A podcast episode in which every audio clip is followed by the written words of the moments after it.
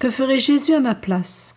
Écoutons Saint Claude la Colombière, 1641-1682, jésuite, confident de Sainte Marguerite Marie, apôtre du Sacré-Cœur. Quoique Jésus-Christ ait souffert pour expier les péchés des hommes, ce n'a pas été toutefois l'unique motif qu'il a eu dans sa passion. Une des choses qu'il a eu en vue, ça a été de nous donner des exemples héroïques de toutes les vertus chrétiennes, afin qu'en les considérant ainsi exprimés en sa personne et ramassés dans ce mystère, nous apprissions plus facilement à les pratiquer. C'est pourquoi, quoiqu'il soit fort à propos de regarder le Christ souffrant et mourant comme notre Rédempteur, pour concevoir la reconnaissance que demande un si grand amour, il est encore très important de le considérer comme notre modèle, afin de retracer en nous-mêmes cette image d'un Dieu crucifié. Représentez-vous Jésus en quelque endroit de la passion qu'il vous plaira.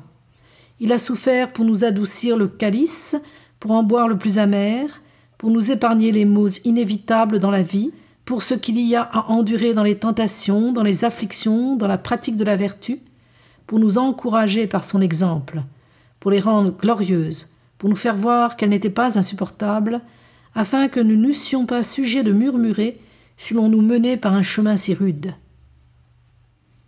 De toutes les vertus que Jésus a pratiquées à la Passion, celle qui a éclaté davantage, c'est la patience. Aussi faut-il avouer qu'il n'y en avait point dont l'exemple nous fût si nécessaire. Nous souffrons dès notre naissance jusqu'à la mort. Tous les âges ont leurs maux, tous les états, tous les tempéraments.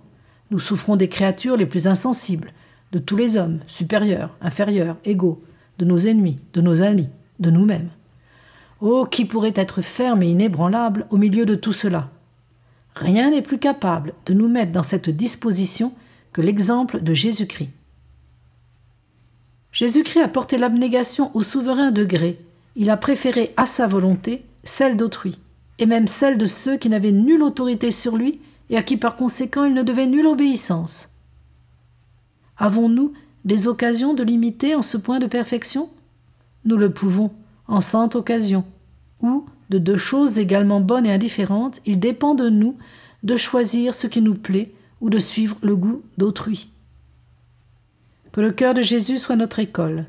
Faisons-y notre séjour, étudions-en les mouvements et tâchons d'y conformer le nôtre.